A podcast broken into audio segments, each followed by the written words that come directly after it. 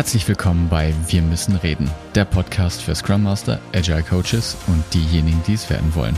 Und heute mit dem Impuls der Woche.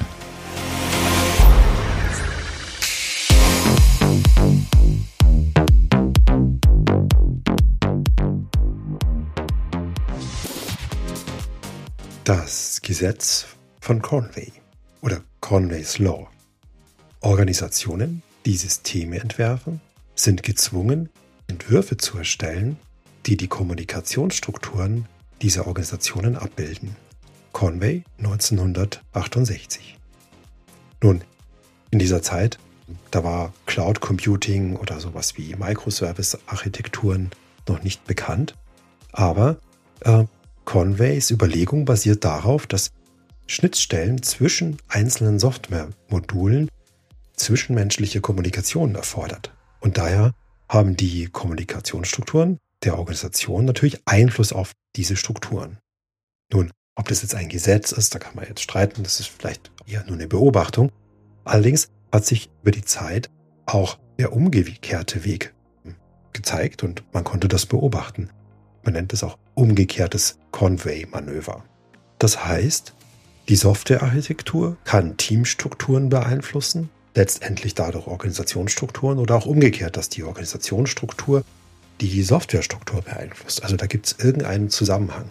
Und aus systemtheoretischem Blick ist auch ganz klar, wenn ein Unternehmen aus Kommunikation besteht, so wie Luhmann das formuliert hat, dann hat es natürlich einen Effekt darauf, wie die Kommunikationswege sind. Ich gebe ein Beispiel. Es gibt ein Team Alpha und es gibt Team Beta, die sind hierarchisch formal so platziert und die arbeiten an einem gemeinsamen Softwaremodul. Naja, was wird sich da informell irgendwie rausbilden? Naja, die werden zusammen als ein Team quasi agieren, möglicherweise, wenn sie schlau sind.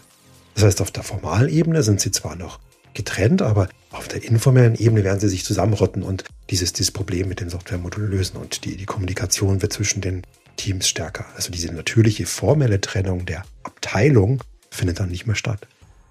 Ein zweites Beispiel. Nehmen wir an, wir haben eine Webseite und Frontend und Backend ist softwareseitig sehr stark getrennt voneinander. Es ist aber ein Team, das die Webseite betreut. Was können wir da in der Praxis beobachten? Sehr häufig bilden sich dann im Daily so zwei Lager, die Frontendler und die Backendler. Ja? Und sie interessiert auch nicht so richtig, was die anderen machen wollen. Ne? Das heißt, diese Formalstruktur, dass ich hier ein Team habe, das dieses Produkt betreut, wird sich informell, wird sich da ein Team bilden, was eher Richtung Software Frontend geht und die andere Richtung Software äh, Backend sich äh, bewegt.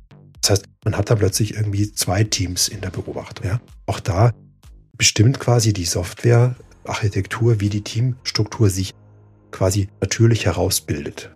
Immer dann, wenn die informelle Struktur mit der Formalstruktur natürlich nicht übereinstimmt, da gibt es natürlich Spannungen. Was heißt das? Ja, wenn wir in einer Firma, wo es um Software geht, organisationale Impulse geben wollen, naja, dann dürfen wir einfach das berücksichtigen. Ja, das müssen wir mitdenken. Was heißt das? Das heißt natürlich auch, dass alle Bereiche von Firmen, da wo Software eingesetzt wird, relevant haben. Also das heißt quasi jede Firma mittlerweile, ja, die irgendwie was mit Software zu tun hat. Das heißt, dass man einfach zum Beispiel hergeht und sich von einem Architekten dieser Software einfach das mal erklären lässt. Ja? Lasst es euch einfach aufmalen auf dem Blatt Papier, wie schaut die aus? Und das kann ja auf einer sehr hohen Abstraktionsebene sein, ne? weil ihr wollt ja nur die Kommunikationswege rauskriegen. Das heißt, lässt euch die Softwarekomponente aufschreiben und wer arbeitet daran. Und damit habt ihr ein Bild über die Kommunikationswege der Firma von einem Softwarearchitekten. Das heißt, Softwarearchitektur ist im weitesten Sinne auch immer Organisationsentwicklung. In diesem Sinne, Stan, euer Martin.